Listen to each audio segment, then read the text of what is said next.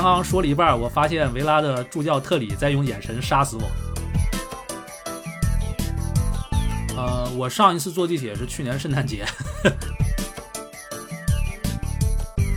他下班回家这个点赶上这个一个晚场比赛，或者是以前周中的这个欧战的话，呃，下个赛季应该没有这些烦恼了，就干完活拎着设备哆哆嗦嗦一瘸一拐的回去，就一瘸一拐就真的都是冻的。哎，我还有一个特别想知道的问题，就是西安印象现在还开着吗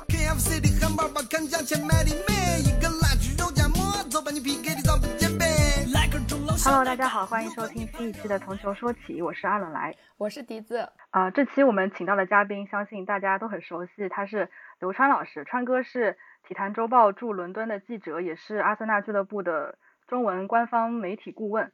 之前在英国作为中国的媒体，每次去酋长球场都可以见到川哥。那么这次先请川哥给大家打个招呼吧。两位主播好，从球说起的听友朋友们，大家好，我是刘川。这次请川哥来是想要来聊聊他在。英国的生活，尤其是疫情之下，作为记者和之前的那种工作状态的对比。记得我第一次以记者的身份去看英超的比赛，就是去阿森纳的酋长球场，然后当时是在媒体休息区第一次见到川哥，那时候反应就是那个媒体休息室好豪华，然后吃的饭也很好。川哥自己在自己的播客节目当中好像也有有一集是讲媒体区的餐食的嘛，我印象就特别深刻。然后就不知道现在疫情之下的媒体区跟之前的会有一些区别吗？是不是很冷清了很多？现在啥都没了，因为他有这个防疫方面的啊，蛋糕也没有了。现在吃的东西全部都没有了，就只有只会给供应一点点茶水跟咖啡，而且就是呃，你们两个当时经常活动的那个媒体中心吧，我们叫现在已经彻底关掉了，因为它是室内的一个场所。因为防疫的要求不能在室内待嘛，所以就已经完全给关掉了。然后现在呢，等于所有的都挪到那个媒体席那边去了。现在进球场也不从你们很熟悉的那个 media 呃这个 media entries 那个口进了，现在是绕到呃停车场那个口进去。因为等于他全程要避免在室内停留，所以等于直接绕到内场，从内场兜一个大圈子，从内场那个口进到那个媒体席。然后媒体中心现在基本上就关掉了。媒体中心，我我都有一年多没进过那个媒体中心了。现在就是一些球员，比如说他没有进大名单，然后他这场比赛还要来看球的话，他们在那个媒体中心待着，等于那个媒体中心那个口一阵一阵往外蹦球员，就其他平时没有什么这个工作人员啊、媒体啊都不会走那个口了。现在变化应该还挺大的。然后，呃，你说简单供应的那个咖啡跟茶水。就你得绕到看台那儿，以前球迷买酒的那个口，他开了一个，去那块儿等于自己倒啊。这是现在供应的全部的这个，呃，食物已经没有了，就是现在供应的全部的这个，一呃，应该就是一点饮料吧。然后记者，我看你像我的话，在家吃完再来，他们有的就真的自己带个三明治啊什么的，比赛踢着在场上啃一啃。看的也挺心酸的，感觉一朝回到解放前。对对对，真的是一夜回到解放前。由奢入俭难，完全就是你你已经体验过了，就是阿森纳算是感觉算是英超俱乐部里面媒体餐食比较好的一家，然后现在又回到了就只能吃三明治，然后喝一点水的那种地步，感觉有点心酸，真的。而且冬天在外面多冷呀。对对对，他现在最惨的就是冬天，因为以前咱们在外边四十分钟，有时候偷个懒儿，是吧？开球了这个才跑出来，有的时候是。看这比赛没什么搞头了，上半场提前个两三分钟或者伤停补时就往媒体席钻那块暖和。现在就九十分钟都不是不是九十分钟了，大大部分人提前一个小时来，至少干完活一个小时走，等于四个小时。冬天全程全在室外。我是有好几场比赛，比赛结束之后给我冻的腿直接抽筋了，就原地腿抽筋给你冻的。川哥算是在球迷无法进场的这个联赛的环境下。少数能够进入球场看比赛的人员，我想知道在这样子的状态看球是一种什么样的体验啊？球员或者就整一个球场的氛围。前几场比赛还挺新鲜的，因为就这辈子没有这么空场看过正式比赛嘛。有时候训练赛球员之间状态也不一样，就第一反应是他们在场上听啥，我们能听得见了。现在，然后前几场比赛，对前几场比赛，尤其是莱斯特的那个门将小舒梅切尔。嗯，他是什么都招呼，真的是。然后 大家基本上全都能听见。呃，这场比赛就这个赛季开始，逐渐感觉大家现在变得就越来越文明了。就球员，他们应该也是逐，而且你现在能非常明显的意识到，赛后所有的球员跟队友或者跟对方球员说话，都会主动的把这个嘴捂住，因为怕被什么唇语专家读出来你在说什么嘛。现在培训的就是已经很小心了，然后踢球的时候呢，互相也只喊战术方面这些东西。就不会像上个赛季那样是平时喊啥他们喊啥，然后还有一个有意思的呢是，不仅我们能听见球员说什么，球员现在也能听见我们说什么。就我们还好，我们文字记者平时是不吭声的，但是有一部分解说啊，他那个声音呃，解说员嘛，他这个 是这个声音是从丹田出来的，那个穿透性是很强的。我就看见 BBC 有一个解说在那说，他是去解说维拉的一场比赛。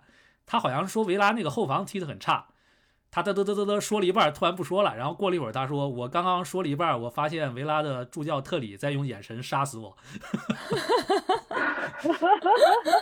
有一种现场弹幕的感觉。对，然后，然后他他还发了一个那个那叫什么，在那个 BBC 那个文字直播里边发了一个，他说他说就现在这个空场比赛不仅影响了球员，他说他说也影响了我们，他说因为我们说啥。他说：“场边的球员能听见，他们的助教团队也能听见，场上球员闲的没事干走神，估计也能听见。球员头上会飘着一些 OS，然后大家都能看见的那种。哎，那像之前的欧战比赛，还会有国外记者去现场吗？应该也没有了吧？有有有，我上一期节目做了一期这个我们对比利亚雷亚尔的主场，比利亚雷亚尔随队，因为那些就呃，他跟英国可能还不太一样。”你像德国、像西班牙，他们那些所谓的跟队记者，真的就是跟着，嗯，他可能有的就是跟球队关系很好，是一趟包机过来的都。所以那天场上的人，我们那个媒体席那的人特别多。就比赛的时候，我觉得把我们那个主场搞得已经成了黄潜的主场了，因为西班牙那个解说，他的广播记者有很多嘛。嗓门又大，然后来的所有的记者，就是想说他们的广播记者来着。对，特别吵，我操！那天，然后我还悄悄录了一段音，他们赛前试音，每个人试音就跟咱们说“你好，你好”一样嘛，他们就是欧拉欧拉。我们享受了九十分钟无间断的欧拉的这个背景音的这个待遇。背后我看了一下，也就五家电台，就这。九十分钟赛前没有没有一分钟是断掉的，一直有人在后边在说欧拉欧拉哦。感觉这五家电台的声音可以超过阿森纳客场球迷整一个声音。对啊，然后他们的记者又是完全呃，他们的倾向性是很明显的嘛，他不像英格兰这边端着啊，英国记者是喜欢端着，嗯，媒体跟这个呃俱乐部关系再好，他也要刻意保持一些距离。西班牙那边又不端着，所以打到最后三分钟四分钟伤停补时。这帮记者一直在吹口哨啊，就跟球迷没什么区别了，已经。啊，太难欧了！以前有球迷的时候，我都嫌他们的那些电台记者，我说声儿怎么可以这么大？然后如果现在空场比赛，这个效果应该是更加优异。对，空场比赛还带回响的那种，就比之前之前可能你觉得是啊，这有点太吵了吧，也不至于其他的什么。现在就是全场只能听见他们的声音了。我觉得球员基本上在场上踢球没什么主场的感觉了。我们球员基本上万万没有想到败在了媒体说话声音太小。我感觉他他们的声音这样子想，可能比我之前去球场看了几次球的整一个阿森纳主场球迷的声音加起来都要小。没错，不要骂我这边 上一场比赛，上一场比赛这两块我都录了音，就是这帮电台在平时的时候的这个，就是赛前。测试声音的这个背景音，还有就是比赛期间的背景音，咱们这节目要需要的话，我一会儿发给你们。哎，对，可以分享一下。可以，可以，可以。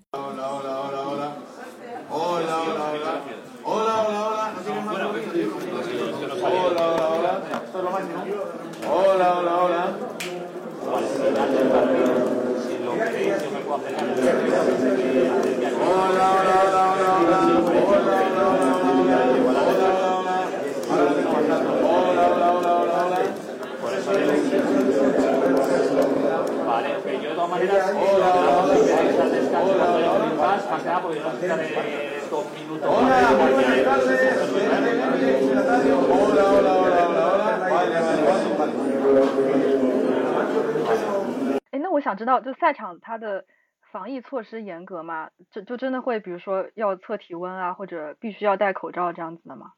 它理论上是很严格的，然后但是现在一年大家也都习惯了。它这个流程是，嗯。它跟以前不一样，就是你第一次要去球场的话，你得先上网课，跟咱国内网课也差不多。就他会那个网课得花个二十分钟吧，就把这个球场首先是各个不同的区域，各个不同的标识，你得认认清楚，分为哪三种不同的颜色。你媒体的话从哪个口进啊？需要什么流程弄清楚，然后他会给你二十道。二十道左右的题吧，就你得把这题先答了啊。题答完之后呢，这个呃，但是一个球场你只需要答一次啊。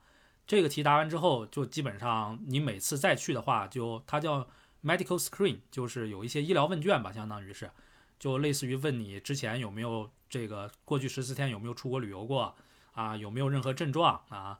然后那个症状你，呃，一开始会发现有七八条，恨不得。现在就简化成三条：发烧、咳嗽、失去嗅觉啊。然后还有一个是什么来着？反反正三个基本问题，大家现在都基本上都是 no no no 填完。嗯，然后进场之后，等于是离着这个入口那块，在室外他会支一张桌子，差不多有个十米左右。你在那儿先再确认一下，是你上一次填完那个调查问卷在网上，到现在这期间没有任何变化。然后他给你做一个简单的安检啊，你。进了那个停车场那个口啊，先给你测这个额温。那个有帽子的话，必须把帽子要摘下来。然后领了证件之后，等于是按照现在的这个通道，就像我刚刚说的，绕内场那个口进去就行了。但是这是我们俱乐部还算比较严的吧？阿森纳这边，我去的最严的是温布利那几次，因为上个赛季的足总杯两场比赛，跟这个赛季社区盾一场比赛，温布利那个给你做一个小型的体检，连血氧都给你测。就进去以后，先是一个大棚子，就跟那个免费 免费体检一样，里边就一堆嘛，就差不多有七个到八个那个小的那个桌子，然后工作人员二话不说，我是一般在外面都戴手套的，为了安全起见，他都手套摘下来给你挤满满一手的那个酒精洗手液啊，然后坐下来之后，等于那个医生来给你填那个调查问卷表，给你测体温，给你测血氧，手还给你夹个半天。我看每个记者一开始也挺新奇，这个测完了都问说：“我其他没啥事，你还有其他项吗？”说没了没了，你赶紧进去吧。像是一个小型的体检中心，至少在这方面对做的全面一点，还是以防万一啊。对，就温布利那边的话，里边你还能看见，就他去年应该疫情前，按照欧洲杯室内，你像媒体中心啊那块有一些展板，他都已经弄好了。然后等于欧洲杯延期又打不了，他又没法拆，所以温温布利那几场比赛进去，大家很很感慨。因为看那个那几个区域，感觉就跟一个平行时空一样，好像人家那儿啥事儿没发生，欧洲杯都已经办完了，扔在那儿一样。然后平时可能那个莱总很熟悉温布利嘛，啊，是他这个爱豆的主场，有有几个赛季。然后他球迷区那块儿啊，现在是堆满了物料，他那应该也是欧洲杯当时为了储存的，就你在那儿能看见山一样的爆米花，就爆米花那个原料。山一样的那个糖果啊，就全堆在那块儿。暴殄天物，不是我感觉就特别像平行时空，然后拆开了别人储备仓库那种感觉。我比较好奇的就是，像呃球队的这种检验的流程里面有检验出来真的有记者感染吗？有啊，我我我被隔离了，是这个呃，我那个隔离的强度应该是七天，就是我们主场打曼城那场比赛。他现在的这块啊，它 NHS 给你手机装了一个那个 Track and Trace 的那个 APP，健康码是吗？呃，它不是健康码，它比健康码其实还更加那个隐蔽一点点。就是你只要填了那个协议，蓝牙点上了，就是周围如果有手机的话，它能检测到嘛？啊，如果比如说比赛日我们有四个或者五个人坐的稍微有一点近，它认定是这个超过了这个安全距离，然后这四个手机里面有一个手机。因为你检测的话要通过那个 A P P 嘛，有有一个手机检测出来是阳性，那另外三个手机就都跟着倒霉了嘛。我就是那天，嗯，比赛都打完一天了，我一觉睡醒礼拜一，然后收到那个 N H S 的一个提醒，说这个你就给你判了个密接，相当于是，嗯，然后说你未来的七天不准出门。我就一直在想这是谁啊？因为我在想比赛日的时候我们做的还挺松的。后来想，因为总有那么几个喜欢凑一块聊天的记者嘛，我估计那帮人可能在我背后稍微离得近一点啊。嗯，所以被隔离了也不知道到底是谁感染了。对，也不知道就就人家只是给你发一个那个呃，相当于是推送吧，发一个推送过来，然后你的那个手机就变红了，就你的那个 NHS 那个一点开就是红的，跟跟那个马上快爆炸一样。它有那个扩散的那个动态图嘛，红色的一个，看着好像很危险。哦。但是他们这块基本上也不咋管啊，我老老实实待了七天，因为你现在在家基本上。都有十四天的余粮嘛啊，然后后来再出门，发现那个超市门口那个健康码，所谓的健康码，大部分人都不会去扫啊。所以就如果在你隔离的那七天，即使你出门的话，也不会有什么其他的问题或和后果。对，因为就之前的话是饭店的话，他可能会强迫你去扫一下，但那段时间饭店也都不开门嘛，就基本上只有超市是正常开门的那段时间，它还是一个 lock down 的一个状态。但超市门口是有那个二维码，大部分人都不会扫，直接就进去了。因为你像后来我再出门，我基本上都不怎么带手机了，因为出门我就去趟超市，然后二十分钟我就回来了啊，手机都扔在家里边。那你现在的活动范围是不是就只有呃阿森纳球场那个方圆可能多少米之内？因为也去不了特别远的地方嘛。呃，我上一次坐地铁是去年圣诞节，上一次坐公共交通。是去年圣诞节，然后之后应该就没有再离开过离球场这块超过五公里的地方吧？啊，一般就在这附近。它其实已经第一阶段解封了，但是最近不是那个什么印度变种，然后英国有几个区域，好像博尔顿跟莱斯特零星又有发现，呃，这边的那个印巴区又比较多，所以我们基本上还是比较少的出门。五月十七号说是要第二。他那叫第二轮解封啊，就可能博物馆什么的都会开啊，但咱们中国出来的一般还是比较谨慎啊，不像他们都没解封，已经端着酒在这个大街上喝了，咱们还是比较谨慎的。对，我看川哥现在已经被变成了一个摄影博主，因为我看你之前在朋友圈发了很多就是非常漂亮的照片，就是有一些扫街的照片啊，一些城市的一些街景什么的，就感觉就变成了你一个新的爱好，是吗？对，因为闲着没事儿干嘛。但是这这些照片嘛，大部分是去年，呃五六月份之后，就这块疫情稍微平缓了之后出去拍的。因为我拍那个照片，大部分还是拍人嘛，啊，拍这个街上的行人啊，说这个这个所谓的这个街拍嘛。但是新一轮的这个疫情又上来了，一月份开始，外边也没啥人了。然后我每天去的这个地方。又完全是雷同的，所以有一段时间就又没拍了，基本上一个月可能出去也就拍个一次吧。呃，这段时间倒是看着还可以，但是天气又奇奇怪怪的。英国这块你们俩也知道，就上个礼拜礼拜四晚上我们在外边还冻得直哆嗦，可能只有五六度吧。礼拜天的比赛外边差不多有二十度，就两天之内升上来的，每天昏昏沉沉的，就这种一直在升温降温的话，在家待着也就尽量不怎么出门。嗯，不过还行吧。就你在家关这么长时间，外边疫情没那么严重，平时出去拍拍照还挺好玩的。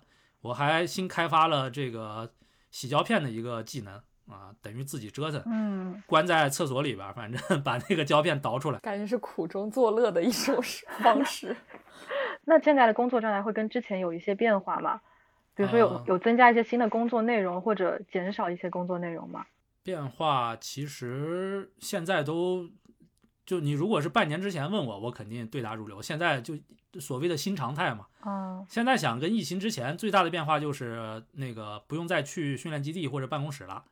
办公室从去年三月份我们主教练确诊之后关闭到现在都没开，我们那办公室，然后 关了一年多吧那办公室。呃，训练基地基本上也是去年三月份去了一趟，到现在再没去过训练基地。嗯，然后平时的这些拍摄大部分都简化了。你像我们俱乐部随队的这个媒体人员，平时比赛日的差不多得有十几个人。这个来总跟笛子应该也都见到过，就是我们是媒体席最后一排，一般是坐在最后一排，那一溜都是我们的人。嗯，现在比赛日那个媒体席上我们就三个人，这。算上我在内，然后解说那些应该是设备扔到家里边，就直接在家办公了。嗯，呃，有时候拍球员赛前那个热身，我都一直一直在想，我说今天是不是就我一个人？然后过一会儿看见另外一个同事气喘吁吁跑过来，因为来的人少，平他那些干的活就更多嘛。以前十个人的话，大家等于怎么着都能匀开，现在就三个人，所有的活大家都得干，其实还挺累的，包括这个转照片啊什么的。呃，一般以前的话两个摄影记者，现在基本上也就一个摄影记者了。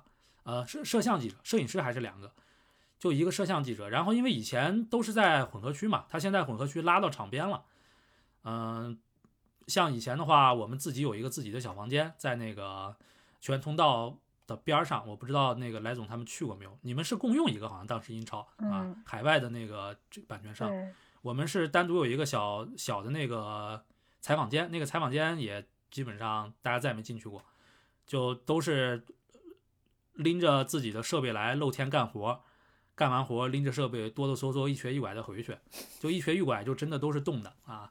有时候你这个什么腹股沟啊，你什么关节呀，时间长了嘛啊，等于你在那冻僵的状态下坐了九十分钟，突然一动，一开始是都站不起来啊，非常。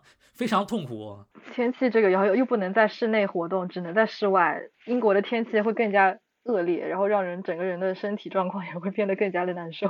就是我想到要在英国冬天的室外待四个小时，我整个人现在都已经不太好了。我觉得我的脑部的血管已经开始冻上了，而且球场里面又没有人。球场里面我不知道为什么，我每次进了球场，我都觉得球场里面的风特别大。以前还会有别的球迷给你挡一挡，现在就完全是一个空旷的场地。天呀，太吓人了！对，球场里面它必须要通风嘛，因为草坪那个草坪。尤其是环形球场，我们那个球场的话是这个环形的，它不像那个以前方形球场，像切尔西，像以前那个白鹿巷啊，它都是有一个看台，它要露一个风口出来嘛。这个笛子说的感觉风很大，都是从那个风口漏进来的。因为那个草坪的话没有风的话，对草坪的这个生长跟维护很不好。所以温布利一零年之后，它有它有两年那个草坪一直不行嘛，就是因为它发现没有。完全考虑到通风的这个状况，所以球场里边冬天我们是顶棚那块专门设计了几个进风口，所以每次我都很恶毒的看着那几个进风口。现在，原来我的感觉没有错，完全正确。但是我感觉，就比如说几万人一起在一个球场里面，会让自己个人的温度，包括周围的温度会上升一些，可能是因为大家一起都在呐喊，或一起。在为一支球队加油什么的，会让自己没有那么寒冷。然后现在就是周围没有人，那种感觉就有点凄凉。那 肯定啊，因为就不仅仅是大家呐喊了，就只要那儿坐了六万人或者七万人，你如果有这个天空这个热感应遥感的话，那这整个球场都是红的呀。因为每个人带着自己的体温嘛，而且他这个这个这个呼吸这个什么二氧化碳什么之类的啊。这一块这一带的温度会立刻至少升个五六度，我觉得都没问题。现在大家就比较惨了，我们那一带估计那几个红点可以忽略不计都。航拍下来就那么一两个人，真的有点。然后我我知道川哥是住在球场球场旁边的嘛，就 literally 在球场旁边，是我知道住的离球场最近的一个人。因为我之前好像我跟黑老师一起去过你你们家里嘛，然后就是真的。窗户外面就可以看到球场，那是一种怎样的体验？我非常我自己非常好奇这个问题。作为球迷来说的话，应该是很幸福的吧？因为有比赛的话，我也不在家。啊，对。就反正每次就经常会有人问我说：“哎，旁边球场那个有比赛的话，你什么感觉？”我说：“我不知道什么感觉。有比赛的话，我肯定不会在家。”但是有一次是，我记得是我们呃这个球场应该是借出去，好像。给巴西国家队打了一场热身赛，我记得那天我是在家啊，因为跟我没关系嘛啊。我记得那天其实我们这个位置换一个区域，听不太到里边的声音了。我是在阳台上，等于已经出来了，听见好像有声音，我才想起来，哎，今天是不是有国际比赛日？是不是有场比赛啊？呃，平时的话，我觉得对于我们的这个邻居跟这些附近的居民来说，可能稍微有一个痛点，就是他们。要比球迷还要掌握主场比赛日的这个赛程，因为有可能他下班回家这个点赶上这个一个晚场比赛，或者是以前周中的这个欧战的话，呃，下个赛季应该没有这些烦恼了。就就如果如果赶上一个晚场比赛的话，欧会杯堵得死死的嘛，堵得死死的嘛。然后就呃呃，你们也知道这个，他附近差不多三到四个地铁站吧。人多的话，他还会关一个到两个地铁站用来分流，所以你如果下班坐地铁的话，就老老实实在外边找个酒吧把自己灌醉了，等十点十一点这边散场了再回来吧。那你现在还能接触到球迷吗？因为我知道，像之前因为欧超的原因，很多球迷都会在球场附近集会，然后游行，一些喊口号什么的。然后你有碰到过吗？呃，我们应该是打埃弗顿那场比赛的主场，那是个礼拜五，来了大概两千球迷，那个人真挺多的。呃，但是还好，他们就大部分是聚集在那个就是媒体入口的那个广场那块儿啊。你们俩应该有印象，那不是有个专卖店嘛？然后呢有个铁炮。他们是聚集在那个台阶呃上下，把那一块给这个这个占满了，然后展示一些口号什么的，嗯，也没有太影响到我们这边来，因为我们这边这条路是靠近停车场的嘛，所以警察把路给封了，一般情况下还好啊。但是那天因为我们就跑过去跑前跑后，毕竟比赛日嘛，这个兜过去看了一两眼，人还是蛮多的啊，但是。那应该也就是四月底吧，没到五月份，应该还对四月底。嗯，双红会那边出事儿之后，就一度说我们这边有一场比赛要来四千人，就那天还挺那个什么的，因为两千人那天的警察应该没来够，所以他那个路封的还不是特别到位。然后等于是打黄潜那个欧战，提前四个小时，我就看见十几辆警车停在我们这个路口这块儿。但那天呢，我估计来的警察跟球迷估计也差不多，就没什么球迷来。那天反而就不知道那四千人最早是谁说的。但这个区等于我们这个伊斯林顿伊斯林顿区的区政府是接到了这个通告，所以那天下午两点钟，附近的超市卖酒的那个区域全都被封死了，还贴着那个区政府跟警察局的联署通告，说今天可能有状况。大家一开始还不能说紧张吧，大家一开始还这个这个比较在意啊，但是后来发现。两边球队都没有任何阻碍的进场，黄潜都开始踩场了，就知道说肯定不会影响到比赛。没有，我感觉大家说要来四千人，仿佛还有点激动，就是好久没有看到这么多人了，这么多人。这个球迷是在比赛吧？就是觉得双红会那边因为球迷人数众多，然后比赛被迫推迟，然后这边的球迷是想要再重演一次吗？不知道是这四千人是什么情况，反正媒体当时也在传，可能有一些球迷组织跟媒体有渠道嘛。但是我们这个就属于说是要来很多人，我们主教练还说希望大巴到的时候他们能给球队加油，结果后来发现还真的双红会那边直接就开始堵大巴了嘛，就不让球不让球员出酒店，嗯，然后冲击球场，我们这块儿就完全不是这个套路，就球迷，但那天来的人本来也少，呃，大巴来了，我们球迷非常 这个有秩序的排在两侧，点着焰火跟。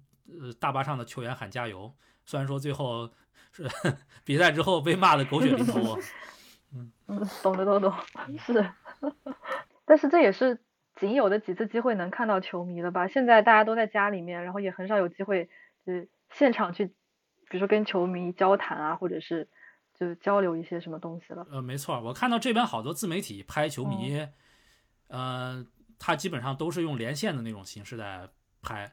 然后，但好在五月二十三号就应该五月十这周的周六吧，足总杯决赛要进超过两万人在温布利，就开始往大的放开了。然后我们五月二十三号最后一轮联赛主场要放一万人进场，啊，等于那天应该是会来很多球迷。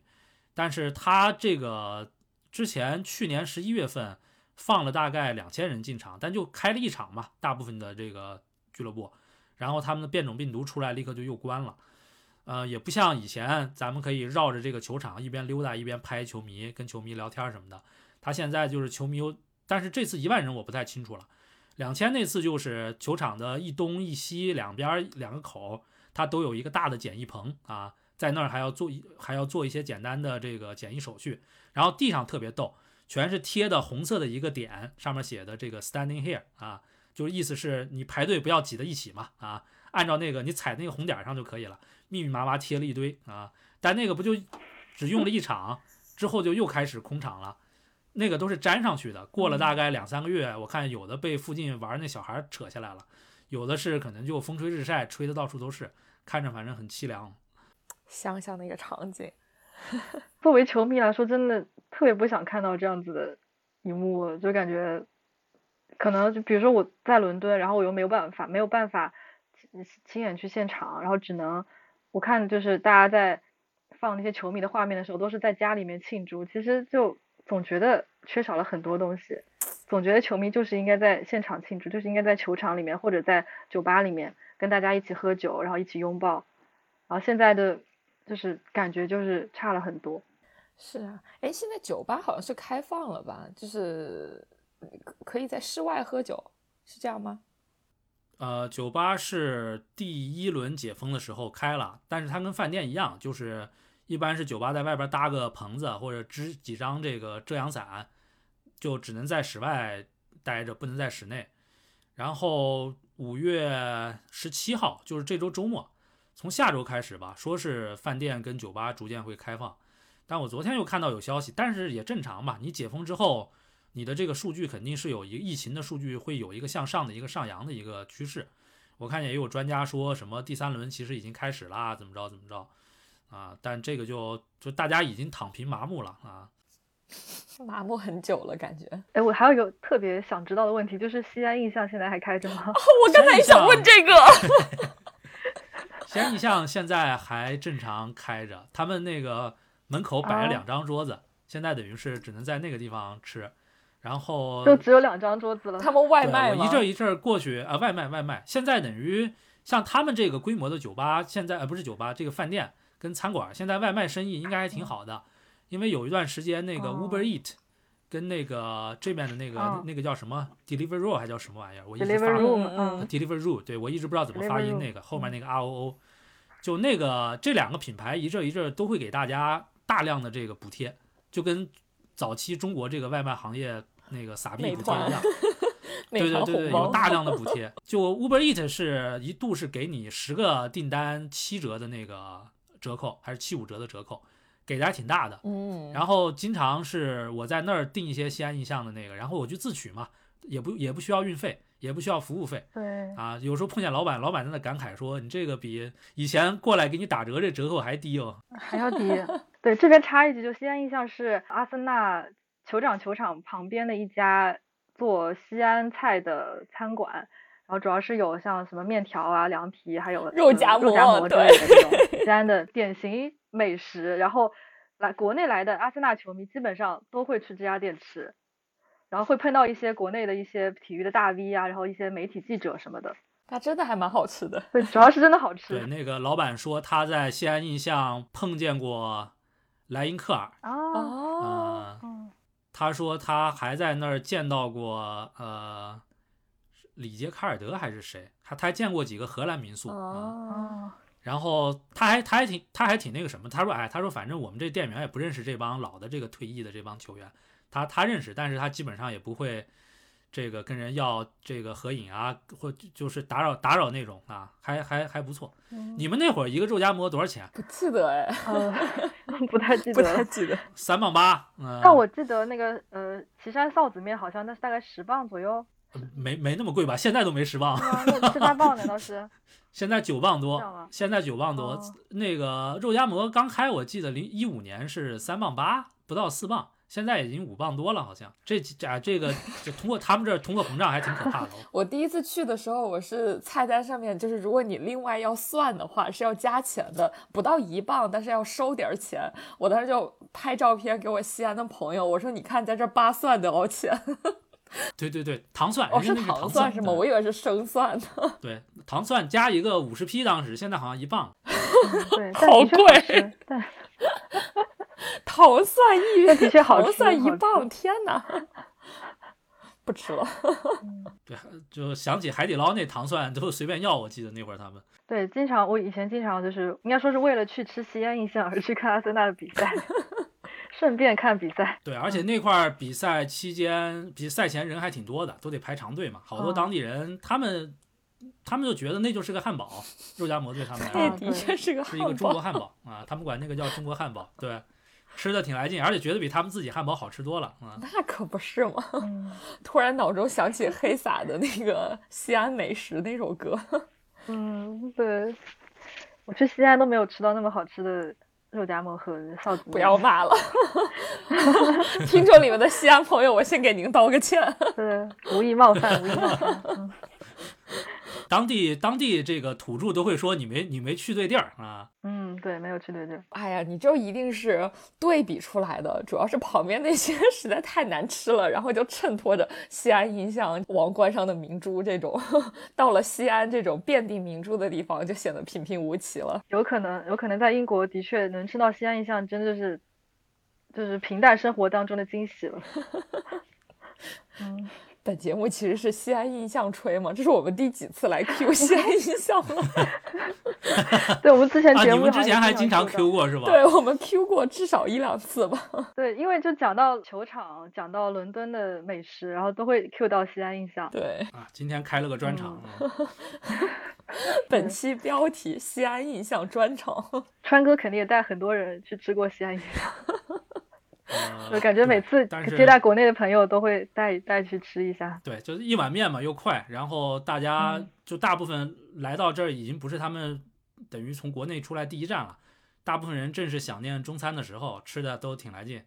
但那真的是很久很久以前了，嗯、你想想，那是应该都是一九年之前的事情，就前年再往前的事儿了。啊，哇，一下就快两年了。你想从二零年二零年二月份开始，就国内就再没来过人嘛，基本上就。嗯，不过马上欧洲杯可能有一些球迷又跃跃欲试了。对，但欧洲杯也不知道。我们欧洲杯应该是五月三号还是五月几号？那个报名表才，因为他后来不是改了几个场地嘛，好像毕尔巴勒那个有几个场地又不让办了，达不到那个要求，因为球迷进不来，疫情比较严重，所以欧足联临时又给我们等于是这个发了那个通知通告。现在是小组赛选那个比赛嘛啊。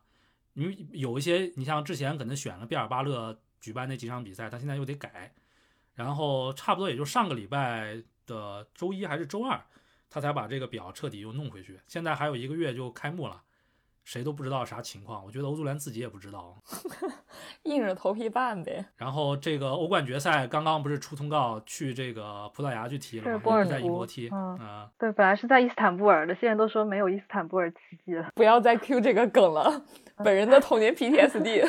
网上有人说长出了一口气，下面有人立刻就接了一句，贱嗖嗖的说是这个在伊斯坦布尔这个说，虽然说本届不在伊斯坦布尔这个打，但过去在伊斯坦布尔打的这个欧冠决赛有哪些呢？然后下面一堆人说闭嘴啊。一万种办法能够 Q 到，对，只要只要只要那个主播跟导播想 Q 啊，但是一开始说是要来温布利嘛，就是欧足联也挺想在温布利搞这个事儿的，因为简单嘛，谁都省事儿。对。但是我看他说是那个英国政府拉着英足总去跟欧足联谈，欧足联后来说是都没问题，但是说我们有两千 VIP，就你要给我们，你们政府要给我这两千 VIP。检疫上面的这个豁免的待遇，哦，就属于进来不用隔离，可能也不用检测，甚至都走也不需要给你提供什么这个追踪啊什么的。英国政府就崩了嘛，说两千，我操啊，这谢谢您，拜拜，嗯、再见。对，然后笛子，你不是想知道那个？我一直比较感兴趣的 就是，因为川哥其实是有两两重身份，一重是体坛的驻伦敦记者，然后另外一个更为大家。所熟知的身份就是阿森纳的一个官方呃媒体顾问，就比较想知道川哥兼任两种职责的时候是一种什么样的感受。其实早期就是挺简单的，因为那个阶段平面媒体还算比较强势吧，而且就至少哎，其实现在呃欧洲这边很多国家对平面媒体还是很重视的，只是咱们国内是都翻篇那种感觉了，所以当时。呃，很多活儿说是这个你不同的这个身份，比如说那个时候的 Club Day，俱乐部会拉几个球员出来做一些这个访谈啊，包括那个时候喜欢搞这个所谓的微访谈，在那个微博上开一个那个专门的话题啊，嗯、就跟开个聊天室一样，大家问问题，现场这个回答，呃，那个就相当于弄完之后呢，这个微访谈里边一些有意思的东西，你给体坛写一篇稿就可以了。啊，但是都不是一篇了，一般有意思东西比较多嘛，很多经经常出一个整版，然后你把那个整版呢，再把它拷到这个呃俱乐部这边来，俱乐部这边他也挺开心的嘛，啊，因为有一个这个整版的这个曝光啊，当时相当于就是一回事儿啊，没有这种就说是有的活是只给这边干不给那边干，有的活是只给那边干不给这边干。但是逐渐这几年呢，就俱乐部这块新媒体也越来越多。嗯，你比如说，你像疫情之前，我们每个月都要去训练基地，专门拍一堆这个专属中国这边的。后来不是逐渐也开始弄什么抖音之类的短视频了嘛？啊，比如拍一些短视频的素材，然后拍一些七七八八其他的这些东西。再到后期这个，呃，因为现在的这个要求吧，它不能说是越来越低，但是你像以前一二年到一三年。一直到一五年、一六年，我们视频主要在国内的投放投放的平台是电视台啊，不管是央视还是这个地方电视台，主要是给电视台的。所以对于这个片子的这个剪辑呀，跟这个拍摄的这个画质要求，其实还是呃广播级的嘛，类似于是你得拿正儿八经大机器拍。但现在呢，你很多视频我们投放就在自己的那个微博上面投放，有的短视频频道上面投放。嗯，对画质的要求就没那么高了，反而有的为了追求可能第一视角，甚至就就是竖屏拍嘛啊，有的你甚至不用拿那个脚架，你那个直接拿着跟球员竖屏拍就行了。有时候抖音有什么一两个特效啊，我们还经常去拍那种特效啊。然后现在呢，就变成嗯，就越来越简单了。就比赛日，你像以前的话，我还记得一三年、一四年当时拍那个过年视频，那真是兴师动众。提前两三个月，我们得做方案啊，包括什么机位啊什么的，那个东西抠的都特别特别的细。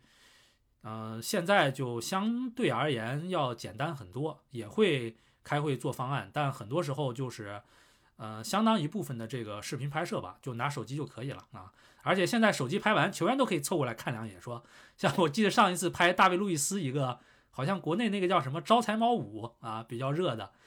后来想了想，说可能只有大卫·路易斯能干这个，把他叫过来拍。大卫·路易斯拍完了一遍，自己还在那审片儿，然后说：“你这这个不行，再给我来一遍。”我说：“行吧，你再来一遍。”对我感觉就是每年过年的时候，阿森纳不都是会有很多。出一些视频，比如说像球员学中文之类的，我其实每年都还挺期待的。对，最先开始的时候好像就是阿森纳做的，制作还挺精良的，而且创意什么的也都在那个时候属于比较先驱性的。对，那时候拉着波多尔斯基什么的。对对对，因为那会儿大部分俱乐部这边，他很多是国内的这个，他们找的这个广告公司还是外包的这个公司给他们提方案，然后他们在当地找一个这个策划公司来给他们做执行。所以中间隔了一层，经常那个方案可能有的俱乐部到最后执行那个层面，就最精华的那部分已经被被磨没了。嗯，我们这边呢就属于是就因为我在现场嘛啊，有时候因为就举一个特别简单的例子，我们那年拍那个球员打麻将在那个这个桌子上面，就如果现场你没有人的话呢，你准备那个东西。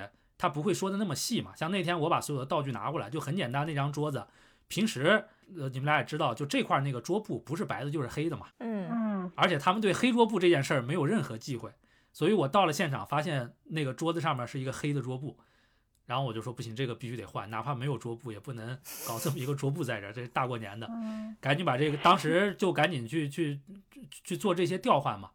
但这种你如果说是找当地对中国这些事情不是很懂，尤其是这些，虽然说所有人都知道，但是只有大中华文化圈的人知道相关的这些忌讳的，没有这个敏感度，可能就就这么给你拍了。那这个成片有可能打到中国这边来，中国这边看可能权衡再再三，就说算了，要不然就说我把这个。做一些剪辑，很多东西就就这么就被磨没了。然后还有包括说我们拍那个做吃年夜饭的那那一期，当时就真的是很细，因为你如果是提前摆一桌子饭过去，比如说他们一开始的这个方案是提前拿过去，我说你这隔夜菜跟新鲜的这个菜放在这个桌子上摆盘。那个卖相是有天壤之别的。嗯，后来他们说也对，放一桌子隔夜菜 不吉利了。你特你这个特写不照上去，晃一下，大家都觉得很丧。我靠！后来是我们在这儿找了一个志愿者，就真的是十二点实拍，十一点这个小伙子打个车到这个俱乐部，把这个刚刚刚出炉的这个热饭菜给我们摆上了，还有什么瓜子啊什么东西，我们赶紧这个摆盘嘛啊。然后用不到半个小时完成布景，球员进来赶紧立刻就拍啊，就包括他们当时细到什么程度呢？因为你这个过年北方嘛，他肯定要有饺子，嗯，所以那个里边有一道这个是有饺子的。但是我们这个方案能细到什么程度呢？就是说你这个饺子如果打包再拿过来，中间会不会皮儿给弄破了，嗯，把这个馅儿露出来，这就很难看了。然后我们帮忙那个志愿者，甚至专门让那个中餐馆在装饺子那个饭盒里边又浇了一勺那个油，这样的话它皮儿跟皮儿不是粘不起来了吗？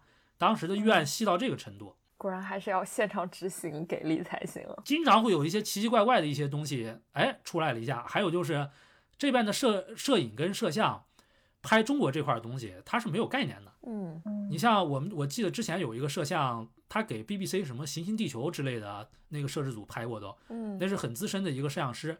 但是对中国这块打灯啊什么的。他们基本上就按照他们那个思路来，但是给我们弄出来经常就很怪。嗯嗯，所以现在我们最头疼的疫情之前的拍摄，就是到了以后，他们那儿等于临时有一些方案，尤其是在室内那个训练场拍，那个里边灯光是一个很麻烦的东西，因为它在室内嘛。嗯，你说暗呢，它又没有那么暗；说亮呢，它亮度又不够。所以那个灯光你打一个什么角度啊？我记得那是有一次，等于他们是。索性正面打了三个那种对灯，打到那正对着那个机器来，那那个效果当时就不太好。后来就说要调，东搞西搞也很麻烦啊，怎么弄一个折射？那个反正就我一个业余这个摄影爱好者，跟着倒是学学会了不少东西，怎么怎么弄那个光。啊，我这个太有感触了，因为我之前我在英国的这家公司的一个客户是西汉姆嘛，然后我当时为西汉姆的一个 Club Day 去做，就类似于临时客串主持，然后就我穿着西汉姆的球衣。需要拿着话筒讲话，然后他那个几个灯就毫不遮掩的就直接狂打在我脸上，然后让我整张脸肿得像猪头，然后最后那个成片效果非常差，当时很生气，但是他们就觉得这就很正常，所以我就觉得对啊，这就是很多文化差异就体现在这种地方，而且他们就老觉得说这个你的这个轮廓啊比较好就可以了，你个人这个眼睛睁不开什么的不在他们的这个考虑范围之 内，是的，这个就属于是沟通跟预案没有，就属于是。那边很多摄影就摄像师吧，他经常是他今天的任务可能是拍整整一上午，他可能要拍五个或者六个不同的案子，嗯，然后到咱们中国这个案子那儿呢，可能具体执行时间是半小时，就我一个人在那儿都不行，我必须得拉一个我们俱乐部的这个制片人啊，producer 我们叫，然后这个 producer 他基本上是又当导演又当这个统筹啊什么的，就提前到最后基本上大家恨不得把这个分镜头都做出来啊。那几个灯怎么弄啊？他们都是要画出来的。提前要这个来测光啊，叫几个同事过来，比如说三个人，多高还得叫这个个头跟球员差不多的啊，过来看看他们，因为要确定那个位置嘛，在地上贴一个这个这个十字啊，就真的不是说像很多人想的那样，拿个手机这个咣咣咣就弄完了。就你哪怕现在可以拿手机拍了。但是这方面的东西，就你现场没人的话，还是很头还是很头大哦。真的，我之前在阿森纳那个室内的那个训练基地拍过，呃，利希施泰纳，我当时不知道那个室内是那个样子的光，我根本没有带光，然后是现场有另外，我都不知道她是哪家媒体的小姐姐借了我两个灯，然后才能把她那条采访勉强给拍了。我当时想说，如果没有借我灯，那个视频真的是灾难级别，好吗？对，就感觉他们对这方面就完全跟我们的想法完全不一样。我现在还对那条视频耿耿于怀啊。主主要是我去之前也没有跟我说那个是在室内，然后我我就按平时这样说啊，那室外你就这样拍一下就可以了。那一天就如果你没有打灯，你是根本看不见那个人的。对，这个其实我觉得是英超跟国内有的媒体在这边一个挺大的一个错位吧，就是他是觉得。就是他是默认你要有什么方案，比如说这个是用到什么特殊东西的话，你提前要给，呃，如果是英超给你联系采访的话呢，你要给你要跟英超方面讲；如果是俱乐部跟你联系采访的话，你要直接跟俱乐部提，他那边来满足。但咱们这个文化背景呢，又觉得是咱们带这个东西嘛不好太麻烦人家，到了以后现场再看呗。这个里外里这么一错位，经常就会出现这种状况啊。但就时间长了，基本上。等于我们这儿每个 club day 出来会看给你分到哪个场地嘛？大家一看是，大家比较喜欢是那个在更衣室拍，但那个更衣室不是一队正儿八经的更衣室，是那个室内训练场。呃，你们应该有印象，有一侧不是那个能看到二楼做那个伤员恢复的那个窗户嘛？从那个门进去，有有一排那个更衣室，那个更衣室平时是不怎么用的，好像有的是给这个梯队的球员用的。那个更衣室平时就作为拍摄时候的更衣室用，大部分更衣室的内景是在那儿拍的。那个更衣室的灯光特别好，它上面那个顶灯比较亮堂，就对比较亮堂。你只要哪几个地方就稍微补一下就可以了。而且它那个等于外边那个窗户也是给开那个口开的，也是恰到好处。我们有一年过年在那边拍的，就那个窗户还可以用来贴窗花啊，特意设计的吗？我感觉除了俱乐部会为了就时代的更迭去适应球迷的一些喜好，我感觉现在传统媒体也逐渐的。呃，转变一下自己的一些内容生产形式，比如说，我知道现在体坛都开始做播客，对，从一个平面媒体变成了，对，就是一个声音媒体，这样子的转变，你你怎么看呢？川哥要来讲一下做播客的 辛酸血泪史吗？哎，这个就难呐，就跟你们两位这么聊天儿，我我们之前也一阵一阵做这种类似于播客呀，或者是采访的那种连线，嗯，感觉没有什么难度，反正大家你一句我一句的聊。聊的还都挺尽兴的。我这儿如果稍微打个磕什么的，对面一般大家关系都比较好，立刻会把这个话头接过去。对你一句我一句的。但是我们这个跟喜马拉雅等于报社有一个合作吧，然后希望大家各自开自己的这个频道。然后呢，这个频道你也可以串台了啊。我找我们西甲的吴一帆老师串过一次台，但是呢，大部分时间是你一个人在那说单口。然后后来就发现这个单口啊。跟这个连线完全就是两回事儿。连线呢，你每次说话 差不多就是三分钟，不会超过五分钟了。而且你像我现在说这三分钟，刚才这个来总已经把这个关键的主题给我圈定好了，我就在这里边说就行了，我脑子也不会出现突然短路的这种情况。但是你自己单口说十五分钟，就经常说到三分钟、四分钟，脑子一个急刹车，然后 而且一开始又不会用那个。电脑上面的软件现在就好一点了，我用电脑这个软件录，就等于中间磕巴一下嘛，你把它这个修掉就可以了。我早几期是拿那个录音笔去弄的，那个就是一次成型。当时，录音笔，我天哪！我录第一期，我第一期当时真的想的很简单，我当时觉得是我录完了要去吃午饭。你想想，我是录这个午午饭之前录的，然后录完了之后呢，天黑了，吃晚饭了，还是吃夜宵了？然后。我看了一下我的第一条这个播客啊，就因为你废了，你就重新再录嘛，它有那个数据的那个记录嘛，这个第几第几第几，我专门开了个文件夹。我那第一条微博，呃，不是微博，那个播客也就是十五分钟吧，十六七分钟，我录了四十四条素材。天呐，精益求精，就没法过关。然后呢，你又不会做后期，你上传到喜马拉雅那个上面去。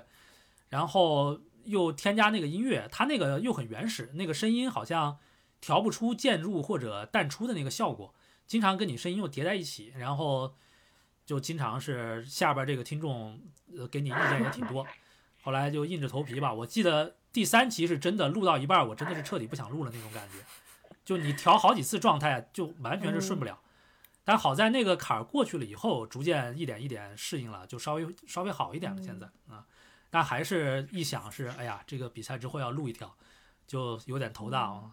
但是呢，有一个好处是我们，我觉得大部分做文字的对这个声音的这个播客，它不排斥，因为我们知道大部分你文字上表达这个东西它是有限制的，有一些东西呢，文字的表达你再怎么写，还是觉得不是特别到位。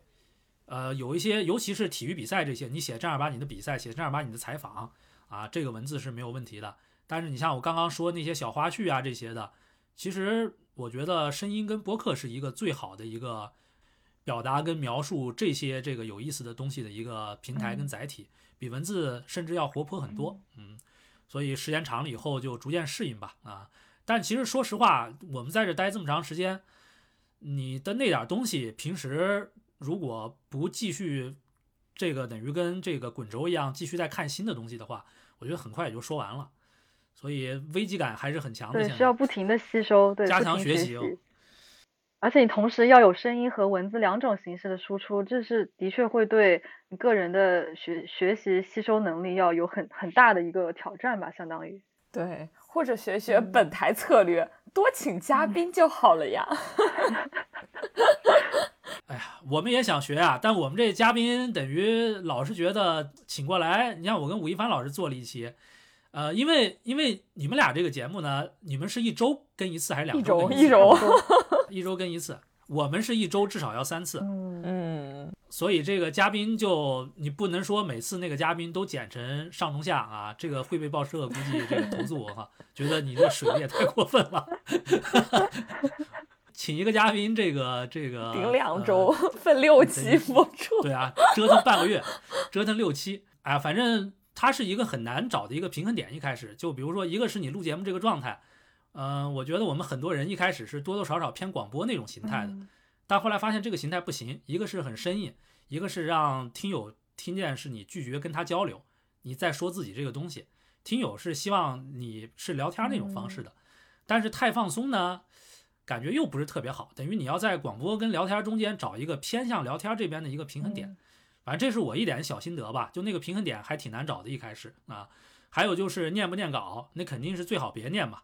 但是单口的话呢，你什么东西都没有，又太容易卡壳了。可能是我脑子比较慢，就有的时候是听见你会有大量的这种口头语，比如说那个啊，比如说就最简单的就是呃呃。我第一次剪，我剪了有五十多个呃，剪了有三十多个那个。这还统计出来了，太这个是属于，这个就是属于你的这个脑子跟不上你的这个表达，跟不上你的嘴。跟不上你的表达，等于是他要用这个方法来拖一下，让双方来同步。这个就你只能，你看我我刚刚又又说了一个这个啊，就说明我又没跟上刚才，就属于你要用各种各样的语速的调整，让这个东西在在在同一个这个节奏跟轨道上也挺难的。听友们，看看我们录一期播客多么不容易。没有我哦，我还想吐槽来总，我每次给来总把他的那些口癖都已经剪完之后，然后来总就说：“为什么我有这么多口癖？”我说：“这已经是剪完之后的了，你要不要听一听原片？” 不敢听，不敢听。但是我我我就是觉得你在哎表达的过程中有一些呃这个那个，我觉得还蛮可爱的。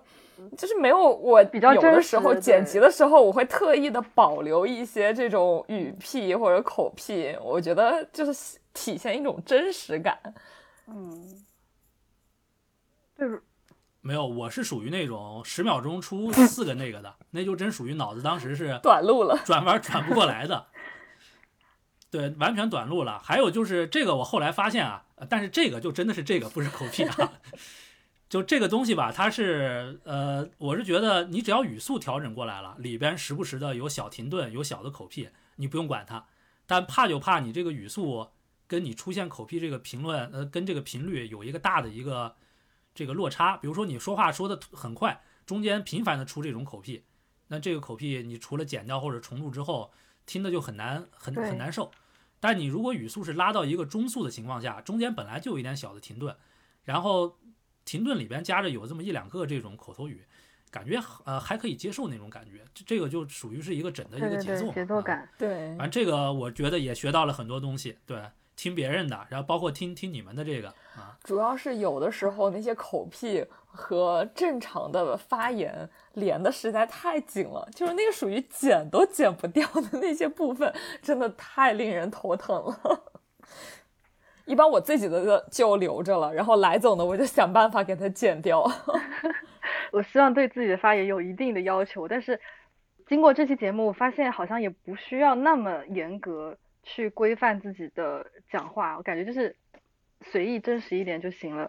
大家在在大家能接受的范围之内。是的，对，因为你如果完全录成广播稿，就咱们仨都有脚本，照着台本念的话，我觉得大部分人听个一分钟两分钟也就掐了吧啊，因为。那个语言没有了本来的这个鲜活性跟这个生命哦。对，要跟大家说一下，这期我们真的完全没有稿子，我们只是定了三个我们想聊的话题，我都不记得现在第三个是什么了。我们大概聊了两个，然后反正就聊了一个一个小时了，感觉还挺开心的。其实我们大部分的节目都没有稿子，点开那个录音键就直接开始说了。可能嘉宾会背一些他们写下来的文字稿，然后他们可能会有一些思路，但是其实我跟笛子基本上都是。没有的，但是主要是我们也不需要大量的密集性的干货的输出，所以还好。这就是请嘉宾的好处。对，请嘉宾的好处。要求嘉宾去军备，我们自己就不军备了。大部分还行。就像我刚才说的，如果是三个人的话就更好一点，大家平均起来。对。呃，你一句我一句，你一句我一句，就中间不会出现卡壳的状况，就轻松很多。但是后期这个，我开始听你们节目，我没听出后期有剪辑的，我还觉得说是这个你们这配合的算挺好的。原来笛子还感谢夸奖。没有，我们剪辑就是其实还好，我自己剪的还蛮快的，所以就是也没有特别的。人为的干预这个节目效果，最终的效果其实跟我们录的时候差不了多少。对，大多数时候没有怎么剪，就有的时候可能会觉得这一段表述不太精彩，我给它剪了，或者呃把一些就是嗯嗯啊啊那个那个这个这个，如果能剪掉的我会剪掉，不能剪掉的就算了。对，因为它有时候这些口癖是掺杂在一句话中间的，你那个剪辑放大器放最大，你也。没有办法找到他那个起止点在哪，因为说的太快了。对，而且我我不知道这是南方人还是怎么样，就有时候我们请的嘉宾有一些你可以看出他是北方人，他那个音轨都和我和来总是不一样的，就是他抑扬顿挫，每一个字儿和每一个字儿之间他是能分开的。我和来总的音频，天哪，他真是连在一起的，没法剪，真的就没法剪开，就发音方式不一样吧？哎呀，感觉又。感觉我们后来在聊关于播客如何播客制作和如何发音。播客制作，对，有志于播客制作的，请继续关注这个节目，我们时不时还会分享这些小技巧。嗯，其实还有很多东西可以聊，但是因为时长的原因，好像这期节目聊的也差不多。我本来以为聊到西安印象已经是一个 wild way，结果我们聊到了播客制作，万万没想到。然后川哥是一个很认真的人，他在不管做什么。方面的工作都会 把它做到最好，然后播客也是就会研究很多东西，然后包括设备啊，然后各种剪辑啊、内容的什么处理啊，这些就是真佩服佩服。你们这个设备最后也没用上，今天。今天的节目要不差不多先这样。好的好的。今天非常感谢川哥能够光临我们节目，跟我们分享了他在英国，然后在阿森纳工作的一些。有趣的事情，谢谢来总，谢谢笛子。嗯，希望下次也有机会可以跟川哥聊更多的东西，因为川哥其实是有很多好的故事可以跟大家分享的。然后希望以后有机会可以让大家听到。一定一定，谢谢两位主播，感谢川哥，又一次让本播客蓬荜生辉。希望能够尽早见到川哥，在球场见到川哥。嗯，是的。呃，你们欧洲杯现在是过不来了是吧？啊，不过这马上一个月了，不准备去了。嗯，看明年吧，希望明年可以在西安印象见到川哥。大家西安印象见。好的好的，欢迎大家常回常回伦敦看看。好，那今天节目就到这里，我们下期节目再见吧，拜拜拜拜拜拜。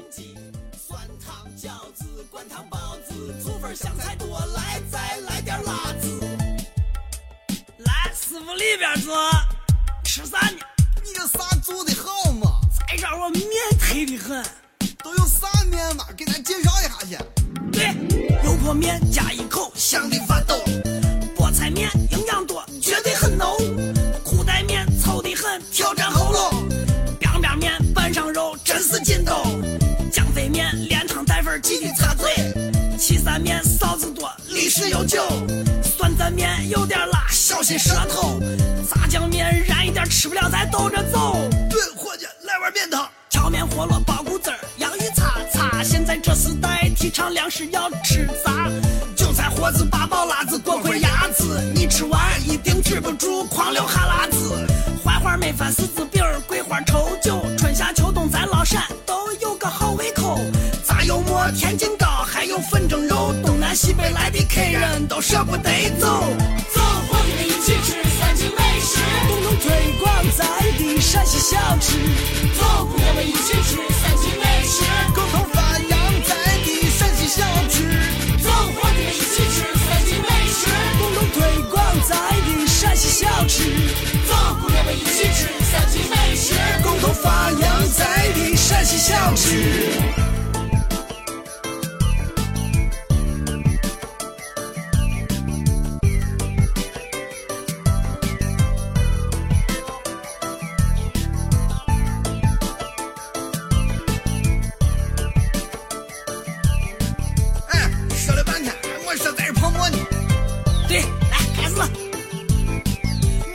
泡馍。子在西安的经典传统，要想吃的好，我可讲究的赠送。莫要自己备，还得配上辣子酱跟糖蒜。料中味中肉烂汤浓，还有暖胃功能。伙计，汤咱弄得快点。早饭要吃鸡蛋饼、胡辣汤跟豆腐脑，再来一个油饼、两个菜盒、三根油条。中午吃饭咱可一定要吃饱，点火锅到竹园或者海底捞。晚上可以去东新街，饺子糕吃个夜市，几十块钱一。千万别忘了烤肉、烤鱼、腰花涮肚，什么虾尾、田螺、口条、耳朵也都放开冷嚼。美门的店，你就美门的店，陕西美食真是撩炸咧，so 过瘾，简直忒的很，真不愧老祖先说食色性也。美门的店，你就美门的店，人是铁，粉是钢，吃饱喝足来碗汤。做工地道，便宜实惠，味道香，就是神仙再也不想当。